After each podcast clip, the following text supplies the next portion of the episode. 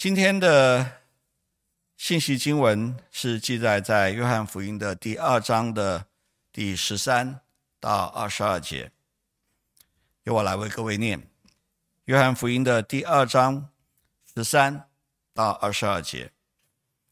犹太人的逾越节近了，耶稣就上耶路撒冷去，看见店里有卖牛羊鸽子的。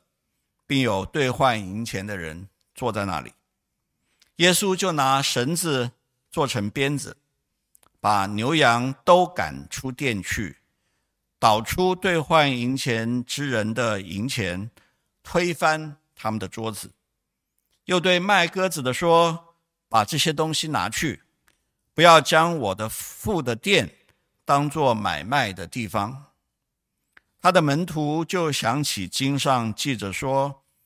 我为你的店心里焦急，如同火烧。因此犹太人问他说：“你既做这些事，还显什么神迹给我们看呢？”耶稣回答说：“你们拆毁这殿，我三日内要再建立起来。”犹太人便说：“这殿是四十六年才造成的，你三日之内就要再建立起来吗？”但耶稣这话是以他的身体为殿，所以到他从死里复活以后，门徒就想起他说过这话，便信了圣经和耶稣所说的。今天在我们当中分享神话语的是本堂的谢荣生牧师，荣生牧师证道的题目是“钉十字架的基督”，请荣生。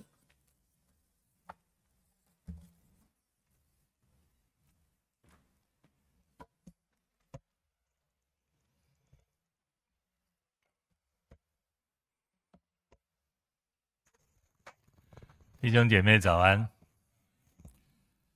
呃，早上啊，我看到一位弟兄，这位弟兄就告诉我说，他三月中到五月初，他要出差，要去几个国家，所以他没有办法来崇拜。我听了，我就觉得心里很感恩，也很感动。弟兄姐妹，有的时候我们啊。若你把这里当做你的家，其实你的动向是可以向你的家人来表达，免得呃你也没有告诉我们说你的行动行踪如何，呃我们就会了解一下，哎，为什么有哪一位弟兄或姐妹最近两个礼拜或三个礼拜都没出现呢？啊，我们也不知道您去哪里了。呃，会不会有什么事情呃困扰着你，或者是拦阻了你？我们也不晓得，以致我们也会担心。啊、我们当然就会打电话了解、询问一下。啊、这都是好的。但是如果您呃在呃你的行动上面有一段时间，如果不能来教会做礼拜，告诉你的小组弟兄姐妹、小组长。或者，如果你没有参加小组，就告诉我们的同工，让我们知道您的行踪，这样我们也安心，也可以为你祷告。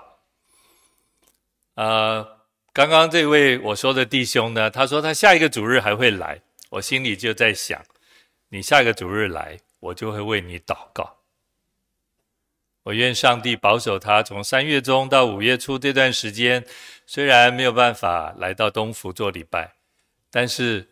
教会的祷告跟祝福，神的同在是依然在他身上的，所以愿上帝也帮助我们啊！当我们有某些特殊行动的时候啊，我们也可以彼此分享啊，彼此祷告。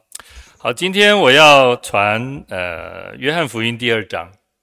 既然我们是马可年，为什么又要跳到约翰福音呢？因为今天我们要讲耶稣洁净圣殿这一年，唯独马可福音没有记载，约翰、马太、路加都记载了这一段经文，啊，所以马可没有记载，他就需要从约翰福音来选择这一段经文。圣经一开始说除酵节，啊，逾越节，啊，这是当然我们知道，这是纪念以色列出埃及的这一个上帝的恩典和奇妙的作为。时间是在犹太历的正月十四，换算我们现在的阳历，大概就是在每年春天三月、四月的时间。那是在巴勒斯坦收割大麦的季节，这是第一个节气。第二个节气就是七七节，也就是收割节。我们另外一个称呼就是它是五旬节。这个节期是以色列人收割小麦的季节。它从逾越节到五旬节已经过了五十天，从收割大麦完到开始收割小麦。这是犹太人很看重的第二个季节。第三个季节就是所谓的收藏节，我们另一个称呼就叫做祝棚节。这是在夏末秋初的时候，以色列人要欢喜快乐的收割果实。对以色列人来说，最重要的果实有两个，一个是葡萄。一个是橄榄，所以他们要在祝棚节的时候来采收他们这一年辛勤所栽种的果子。所以，其实你看以色列人这重要的三个节日，都跟农民的收成有关。民以食为天，我想这我们都能理解。而上帝就选择了这三个日子。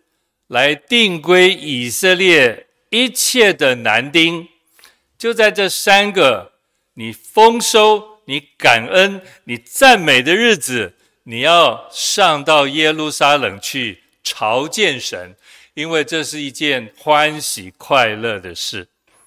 这是上帝透过五谷的丰收，向你见证他是那位丰富、他供应你一无所缺的上帝。所以你要来朝见神。逾越节到了，耶稣和所有以色列的男人一样，他们要上耶路撒冷去朝见神。耶稣从加百农来到耶路撒冷。各位，我们如果看福音书，你会知道，这是耶稣在他出来侍奉以后。他受洗，天开了，圣灵降临，浇灌在他的身上，而且天上有声音说：“你是我的爱子，我喜悦你。”在耶稣受洗之后，圣灵又催逼差遣耶稣到旷野禁食四十天，在那里受魔鬼的试探，而耶稣在这受试探的当中。靠着对天父的信心，还有他对神话语的理解明白，他胜过了撒旦的试探。在这两件重要的事情之后，他来到了耶路撒冷。他以一个战胜撒旦的身份、荣耀和角色，他已经胜过撒旦的试探。他这是第一次在出来侍奉以后来到耶路撒冷。这对耶稣来说，这是一个非常特别的一个一次的耶路撒冷朝圣之旅。他也用洁净圣殿这一件事情来凸显他的身份和他的荣耀。我们从今天的经文，我们可以先看三件事情。第一件事情是，为什么耶稣要洁净圣殿？他的理由是什么？洁净圣殿要代表的意义是什么？我们刚刚读的十六节，耶稣对卖鸽子的说：“不要将我父的殿当作买卖的地方。”弟兄姐妹，耶稣从来没有说神是他的父过。当他受洗胜过撒旦的试探以后，他来到耶路撒冷，他对那些在圣殿里面做生意的人说：“不要将我父的殿当作买卖的地方。”他已经在向犹太人、向以色列人宣告，这一个殿是他父的，而神就是他的父。这一个宣告表达了神跟耶稣之间。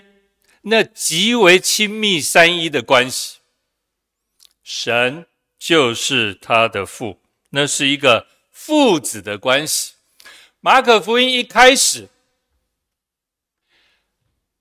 耶稣基督就是福音的起头。我们在读马可福音或读其他福音书的时候，其实不断的在回应这一句话：耶稣基督，上帝的儿子。他是福音的起头，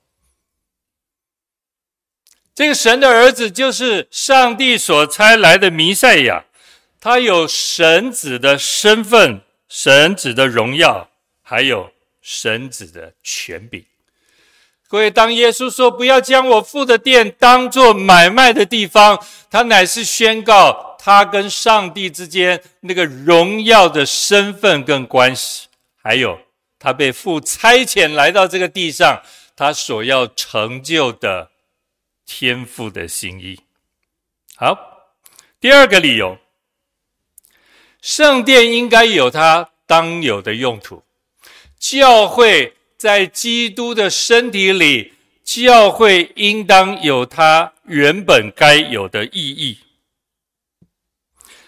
为了那些远道而来的犹太人。在圣殿里面换古泰尔钱币来奉献，或者是帮助这些远道的人可以在这里买得无瑕疵的牛羊鸽子，当然是无可厚非。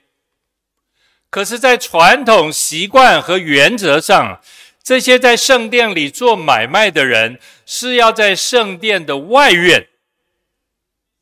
可是，当耶稣来到圣殿的时候，这些做买卖的人已经进入到圣殿的内院里面来做生意了。各位，如果今天教会是一个营业场所，你觉得这还是教会吗？如果今天我们在这里弟兄姐妹相遇，我们首先关心的是，诶，我们能。怎么样做买卖？或者我有什么东西能够拿到教会里面来卖？或者我有什么产品能够推销给弟兄姐妹？各位，你要小心了，你把教会当做买卖的地方，所以有一些教会是禁止弟兄姐妹在教会里面做买卖、做传销的，因为我们模糊了教会的意义，我们模糊了教会。应该呈现的，对当时的犹太人来说，不能做买卖的内殿，却做了买卖。各位，这也反映出犹太人对于圣殿的敬拜，其实已经世俗化，满不在乎了。各位，圣殿是谁管理的？祭司管理。为什么在祭司应当严谨管理的圣殿当中，却发生了不应该发生的事情？这些做买卖的人要到内殿去做买卖，难道不需要祭司的允许吗？需要。那为什么连祭司明知不可为的事情，却允许了这些做买卖的人能够到圣殿内殿里面来做买卖？会不会也让我们揣测？这些做买卖的人其实跟祭司已经有一些内通了。你让我到里面做买卖，我把每天营收的百分之十我奉献给你。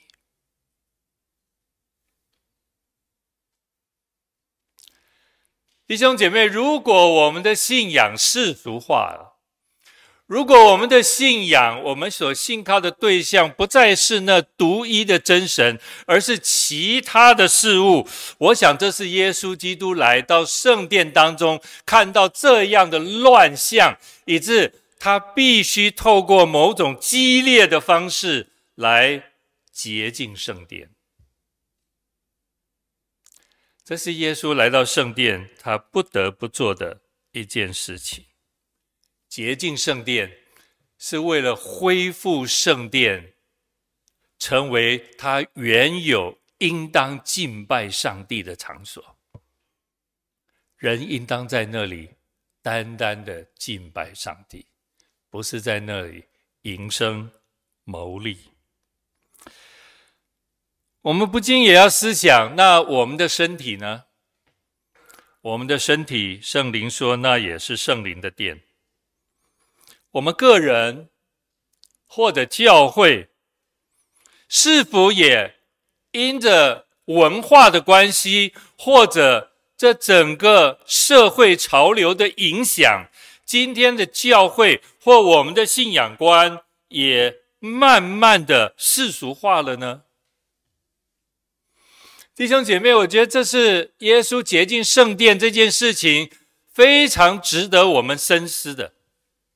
我们个人的信仰方式、教会的建造方式，是不是已经越来越符合社会的潮流，越来越世俗化了呢？如果有，那我们真要求耶稣基督来洁净这个圣殿，把我们从世俗化当中给唤醒回来。好，这是我们刚刚提到耶稣洁净圣殿的理由。那我们来看这段圣经，也表达了耶稣洁净圣殿的心情，他的情绪如何？我们看十十七节，当耶稣用这么激烈的方式在洁净圣殿的时候，十七节门徒想起经上的话：“我为你的殿心里焦急，如同火烧。”各位，这一节圣经出自于诗篇六十九篇的第九节。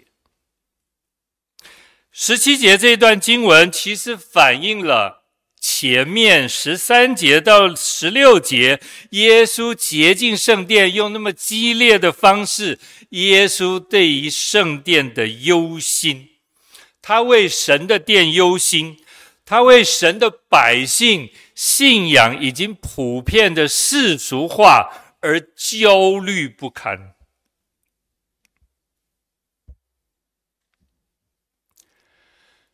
弟兄姐妹，如果我们的信仰世俗化，如果我们的敬拜方式、我们敬拜的内容也世俗化了，你会焦虑吗？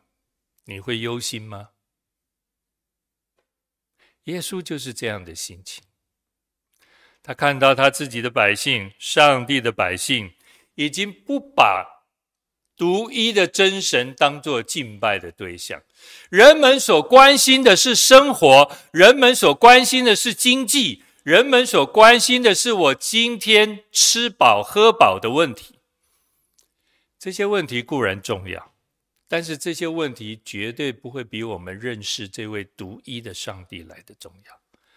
把我们。把神当得的荣耀归给他，这些事情不会来得更重要。在耶稣洁净圣殿之后，我们看到人的反应如何？这是这段圣经告诉我们的第三件事情。诗篇六十九篇的第七节、第八节，诗人在那里说：“因我为你的缘故受了辱骂，满面羞愧。”我的弟兄看我为外路人，我的同胞看我为外邦人。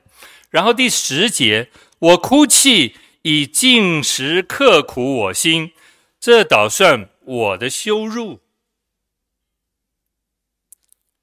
诗人在六十九篇里面表达他对圣殿的忧心，但是这种对敬拜上帝错误的忧心，却得不着。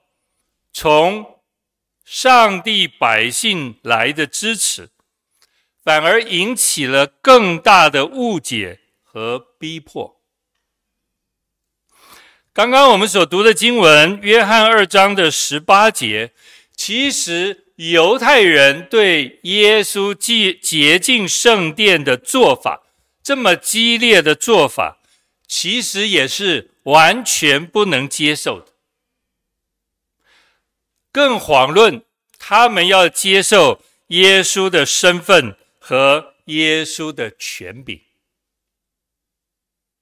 这一个人来，用激烈的方式，把我们这些做生意的人、做生意的摊子都给推翻了。各位，你觉得当时在圣殿内殿里面做买卖的人，他们如何回应耶稣的作为？他们会肯定耶稣的作为是正确的吗？不，他们对耶稣产生极强烈的反感，他们唾弃耶稣这样的作为。为什么今天这个人来要拦阻我们在圣殿的内殿里面做生意呢？连祭司都允许的事情，为什么这个人却不允许我们在这里做买卖呢？这一个人荒腔走板的行为，那你还显什么神迹给我们看呢？不用了。祭司都说可以的事情，你却反对祭司的权柄，你也不需要再行什么神迹给给我们看，因为再行神迹也改变不了众人对耶稣的认知。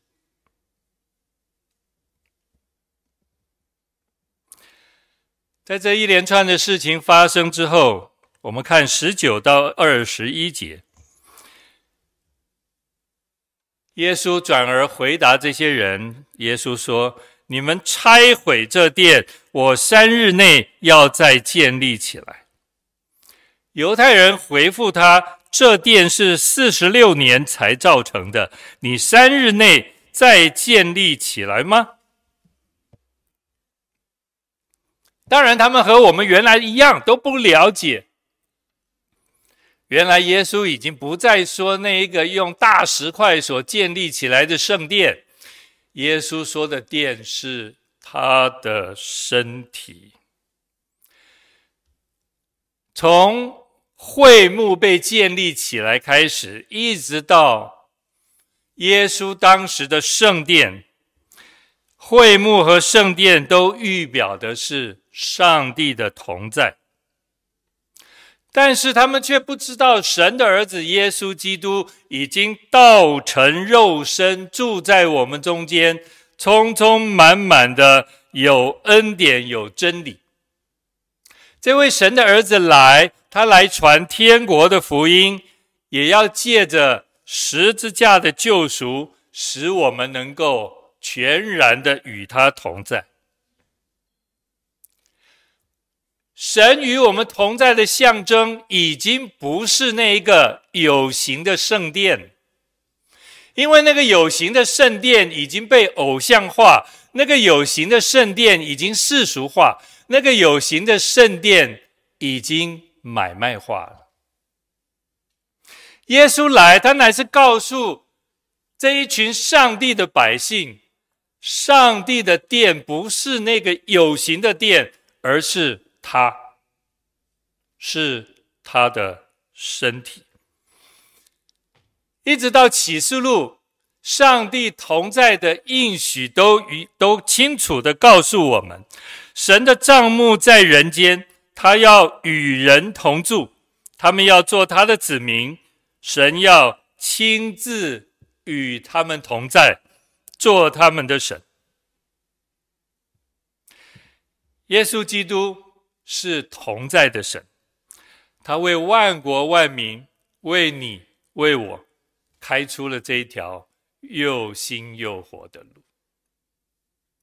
耶稣来洁净圣殿，岂不是要告诉这一群仍然以圣殿为神同在预表的犹太人，能够转而认识这位上帝的儿子，他才是亲自同在，并且永远同在的那一位上帝吗？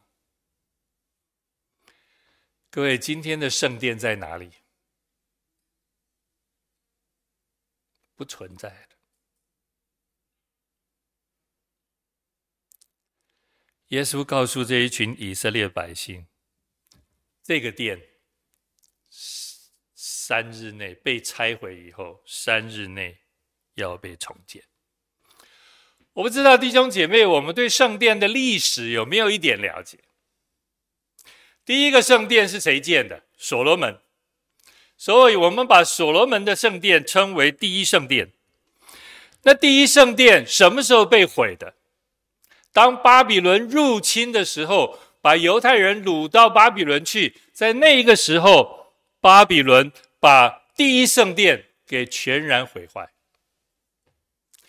七十年以后，所罗巴伯带着犹太人回到耶路撒冷，重建圣殿，重建圣墙。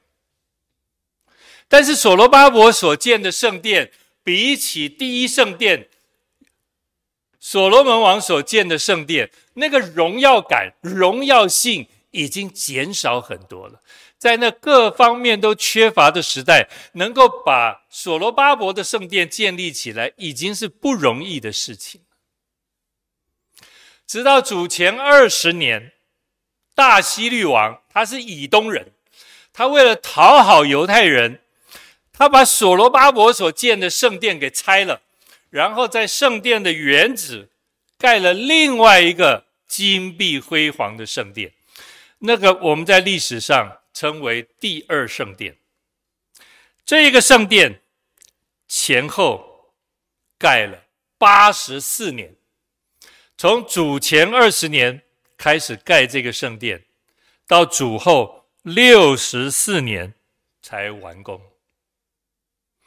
各位，当耶稣说这个殿，拆毁三日内，我要建立起来。犹太人说：“这个殿已经建了四十六年，你还说你三天之内要盖起来？”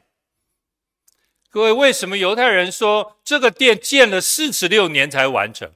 因为从大希律王主前二十年开始盖这个殿，这个时候是主后二十六年，圣殿已经盖了四十六年，其实圣殿还没盖完。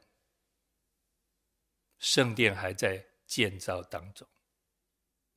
犹太人的意思是：你怎么说你三天之内就能盖起来呢？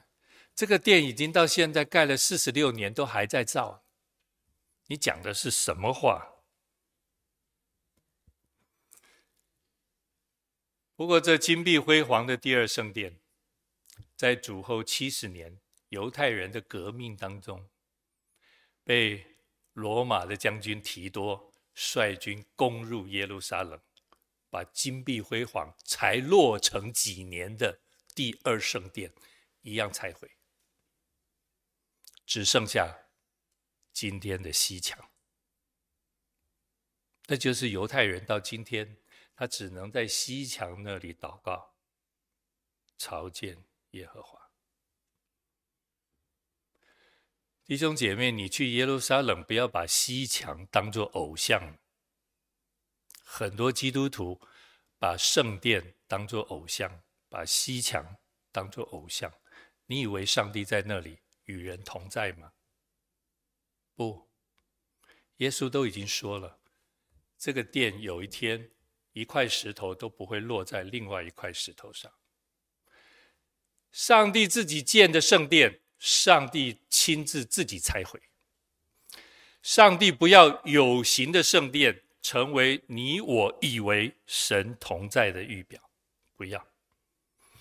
耶稣基督他亲自来到我们当中，他为了爱你，他为了救你救我，他死在十字架上，他要用这样的方式清楚地告诉你我，那才是他亲自同在的。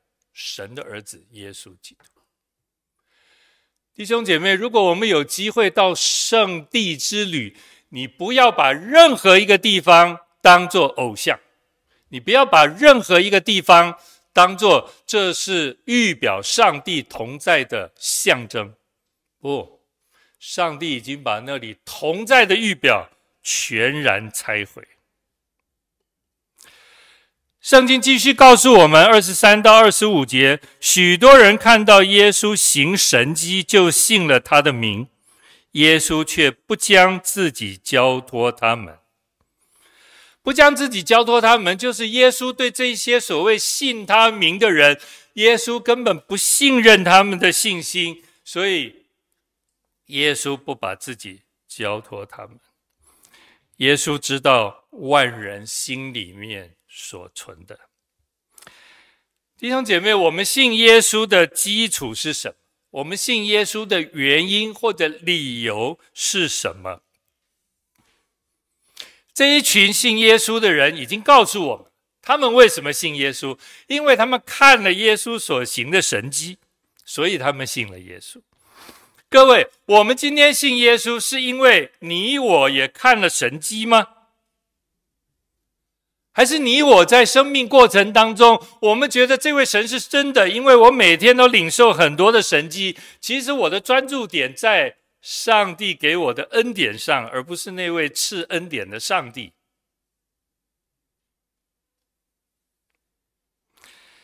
还是今天我们信耶稣，是因为上帝的爱，是因为耶稣的爱，是因为耶稣基督的十字架，是因为耶稣的舍己，为了救你，他舍身流血。以致我们被这样的爱感动，我们来到主的面前，我们承认我们的罪，承认我们的不配，我们承认我们需要耶稣的爱，需要耶稣的拯救，以致我们在他面前俯伏谦卑，说：“主啊，救我！主啊，救我！”弟兄姐妹，如果没有神迹呢？假设没有医治呢？没有赶鬼呢？没有神迹呢？你还信吗？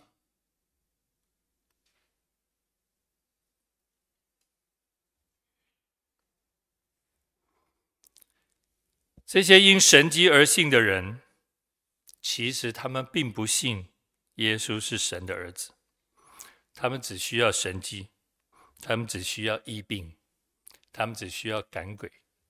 或者从今天我们的角度来说，我们只需要工作，我们只需要有经济的收入来源，我们只需要健康，我们只需要有美满的生活。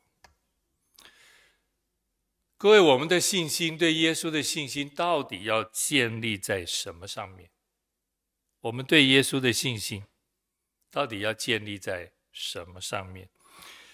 我们是建立在这一本。上帝的话，主观又客观的真理上吗？我们的信心是建立在神的话语上，还是建立在我们期待的神迹、医病、赶鬼上面？我要请弟兄姐妹，你今天真的好好好好的想一想这件事情。我盼望，包括我自己。在这个信仰上，我们真的建立的是在耶稣基督自己的身上。虽然他能够做许多我们所期待的事情，但是我们的信仰必须建立在神的儿子耶稣基督的身上，要建立在他道成肉身，因为爱为我们死在十字架上的这件事情，也要建立在第三天。他从死里复活，彻底败坏撒旦死亡这一件事情上，有神迹，有医病，有赶鬼，任何的恩典在你我的身上，我们都应该感恩。但是弟兄姐妹，我们的信仰根基绝对不能够只建立在我们表面的需要上，我们要建立在。那一位赏赐一切恩典的、祝福的主耶稣基督的身上。刚刚我们所读的启应文诗篇第十九篇，它是一首赞美诗。诗人非常的让人感动。他起初赞美了宇宙穹苍，他赞美了太阳、月亮、星宿，他赞美了上帝一切的创造。虽然他用眼目可以观看上帝的创造，而他用耳朵完全听不到宇宙的声音，但是他用眼睛所看到的这宇宙万有的荣耀，他已经明白上帝透过这一切的创造来彰显他自己，来启示他自己，来荣耀他自己，以致我们这些受造的人，岂能够不谦卑的来到主的面前敬拜他？这是诗人第一个敬拜上帝的理由。诗人第二个敬拜上帝的理由，他赞美上帝的律法，因为律法和上帝的创造同样启示神自己。各位，我们读上世纪，你可以认识神，但是你读十诫，同样可以认识神。我们等一下要讲出埃及记，上帝的创造和上帝的话、上帝的律法，同样的启示神自己。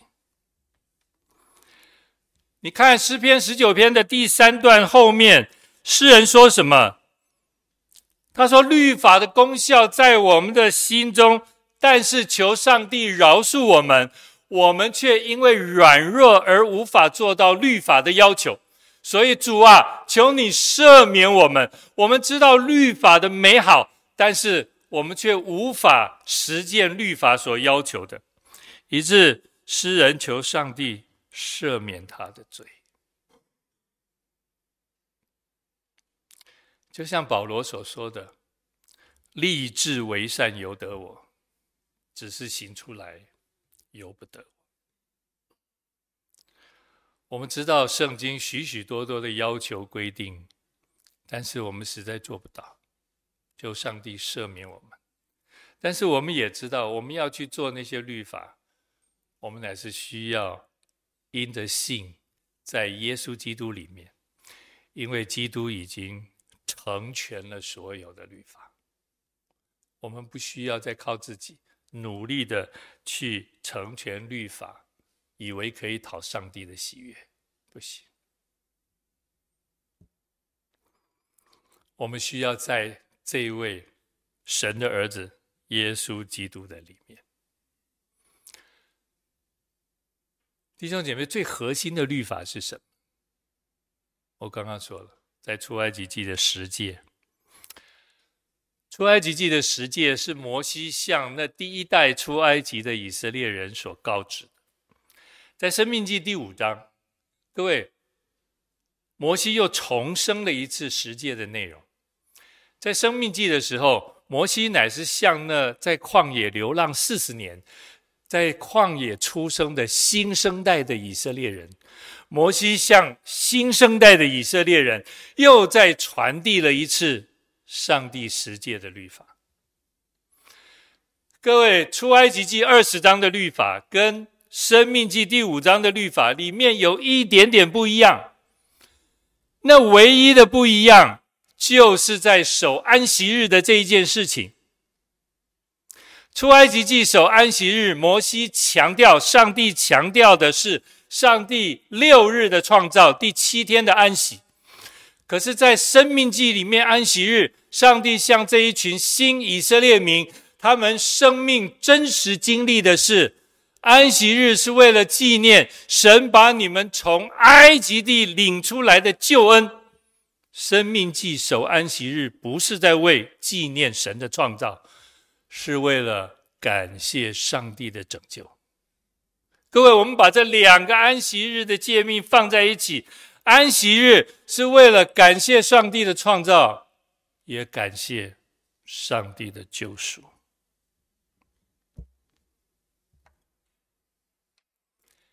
十诫中的前面四诫是帮助我们建立与神的关系，敬拜独一的真神，不可以拜偶像，因为神的慈爱直到千代，不能够妄称神的名，要守安息日为圣日，要纪念上帝的创造和上帝的拯救。弟兄姐妹，十诫的这前世界，今天是否仍然光照你我？光照我们的敬拜生活和光照我们每个礼拜来到教会参与的主日敬拜的态度呢？十诫的前四诫，今天能否帮助我们在敬拜主这件事情上，能够有一些学习，能够有一些领受，能够有一些改变，甚或有一些调整呢？弟兄姐妹，我们不需要画大饼充饥。如果每一个弟兄姐妹，你在心里面只想一件事情，这一件事情是要帮助我在敬拜这一件事情，无论是敬拜生活或者主日的敬拜，能够有所不同，能够有所精进和改善。我觉得今天我们听这一篇信息就没有遗憾。我们怎么样可以在敬拜这件事情有所改变呢？可以找到一点吗？弟兄姐妹，你可以找到一点吗？我没有说你要九点半来一起参加祷告会，但是你可以九点五十、九点五十五就来到会场吗？好好的坐在椅子上，安静的祷告。等候，预备自己。十点钟，我们准时在这里开始主日敬拜。弟兄姐妹，你可以早到一会吗？你不需要像我们同工八点或八点半就到这里，不需要。你可以九点五十、五十五到这里吗？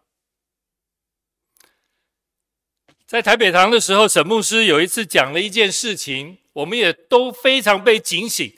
他说有一次，一位长老问沈牧师说：“你说我们主日崇拜有多少人？”沈牧师说：“大概有五六百人吧。”他说：“不对，嗯，教会人数统计有问题吗？”他说：“只有两百多人。”那是怎么回事？你的两百多人怎么计算的？长老说。九点十五分迟到的人，通通不算来参加主日崇拜。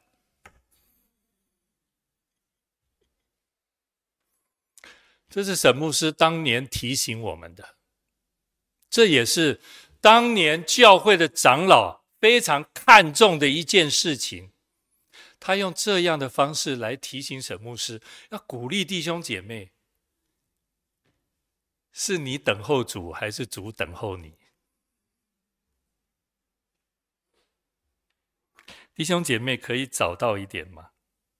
可以坐在位置上面，好好的祷告，预备自己来参与敬拜，领受今天一切的恩典吗？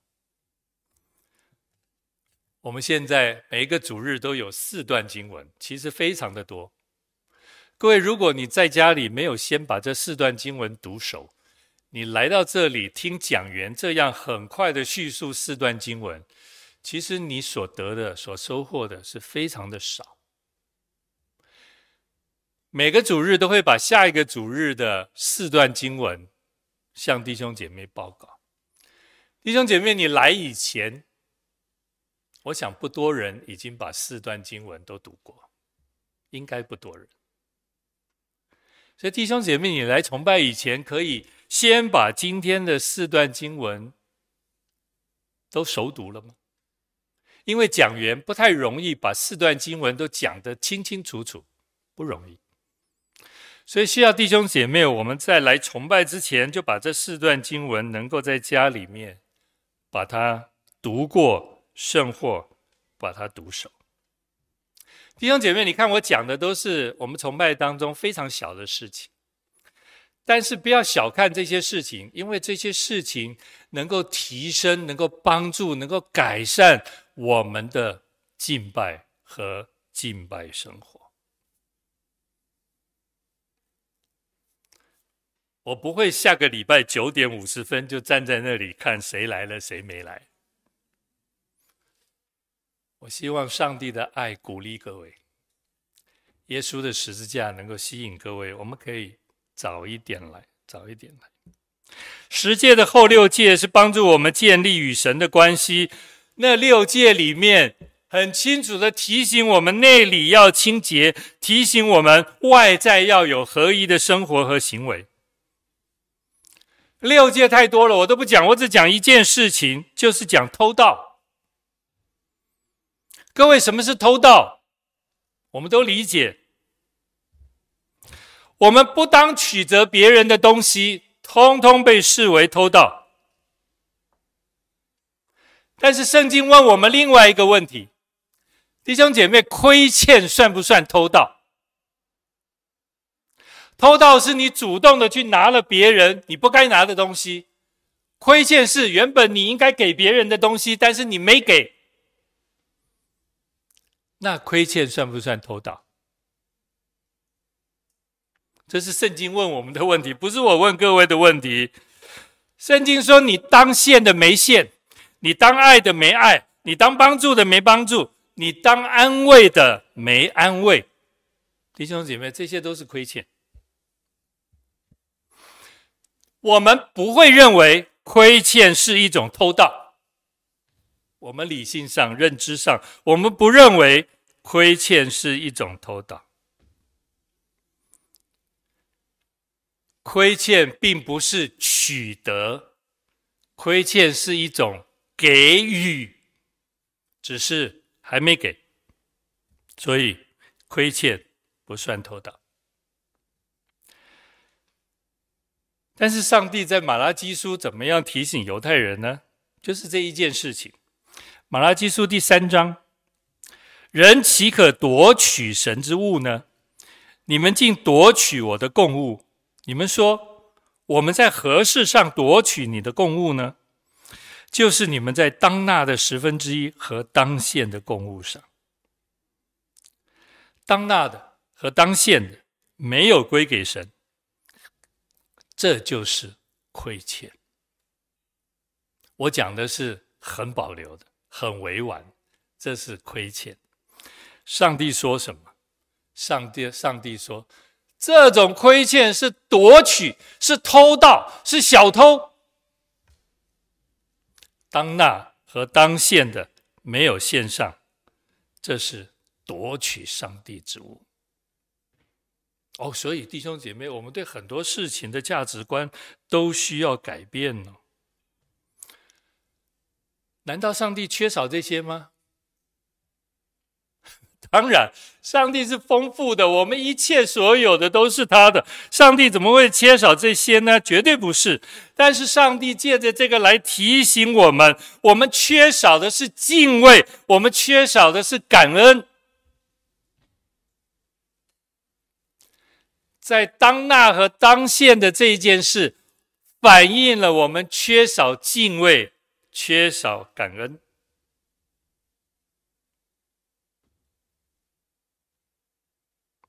会不会我们的信仰其实也在变质当中？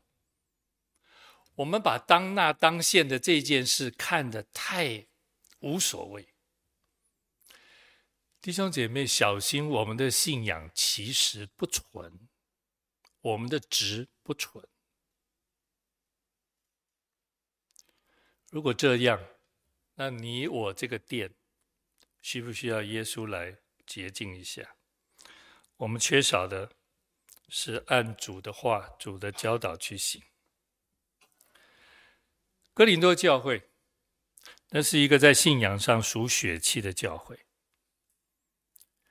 保罗说，他们是一个属灵的婴孩。虽然这个教会非常丰富，凡事富足，口才、知识都全备，恩赐上没有一样不及人的。各位，我们多么羡慕这样的教会！但是这样的教会乱七八糟，弟兄姐妹彼此不相爱，吵来吵去，为一些小事情给告来告去，甚至不惜上到公堂上彼此诉讼。当我们守圣餐爱宴的时候，以前的圣餐就是爱宴，大家一起吃饭，个人只单顾自己的吃喝，完全不顾那些迟到的、软弱的、后来的人。这是一个自私自利的教会，个人单顾自己的事。保罗在哥林多前书里面责备哥林多教会，责备的非常非常的深。哥林多教会有丰富、有恩赐、有恩典，但是是一个让人摇头的教会。这是一个需要在十字架、在耶稣基督的福音上面需要被重建的教会。保罗说：“神差遣他，就是为传福音。”他不用世人的智慧，他只传耶稣基督，并他钉十字架。他不用世人的智慧。各位，为什么世人的智慧这么有限？因为属世的智慧没有办法让你、让我来到耶稣基督的面前。但是十字架的道理却被世人认为是愚拙的，哪有这么蠢笨的道理？而这个道理就是耶稣基督，神的儿子。他是福音的起头，他借着十字架要把你我从死亡罪恶当中拯救出来，并且要把神永远的生命赏赐给你。这被世人认为是愚拙的道理，却是上帝极大的智慧。上帝用这样的智慧来拯救你我。弟兄姐妹，我们传传什么呢？传我们的成功吗？传我们的成就吗？传我们在这个信仰当中多好吗？你可以换一个方式，告诉别人我们多不好，但是却因为上帝的怜悯，因为神的爱，让我们今天可以好一点，好一点。我们有多成功吗？我们多富有吗？我们要告诉别人，我们原来在灵里是多么的贫穷，因为上帝他的丰富，为着我们，他成为贫穷，好叫我们的贫穷可以成为富足。不要把神在我们身上的恩典当做那是我们救恩的确据，不是，那不是，那只是上帝的怜悯。而我们真正需要的是耶稣基督，并他钉十字架，还有他的死里复活。这能够帮助我们在敬拜上面有一点不同。我求上帝把这样的信息放在弟兄姐妹的心中。愿东福信友堂是建立在耶稣基督，神的儿子，福音的起头。在他的死和复活上，我们要告诉别人什么？我们要告诉别人，上帝有多爱你。我们要告诉别人什么？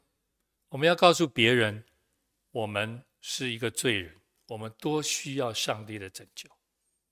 我们要告诉别人什么？我们要告诉别人，上帝爱你，以致上帝要救你，透过十字架的救恩，要拯救你。我们要告诉别人什么？我们要告诉别人，你可以和我一样。我们谦卑来到主前，我们俯伏屈膝，我们求耶稣把这样的救恩赏赐给我们。我们愿意接受，我们愿意相信。各位，这是福音，这是我们所传，这是钉十字架的耶稣基督所启示我们的真理。愿东福信友堂是建立在这样的真理上，不是建立在神给我们的恩赐恩典上。我们一起祷告，感谢天父，谢谢你启示我们这么清楚的属灵真理。愿你的教会在圣灵的保守当中，走在你的心意里面。也愿我每一位亲爱的弟兄姐妹。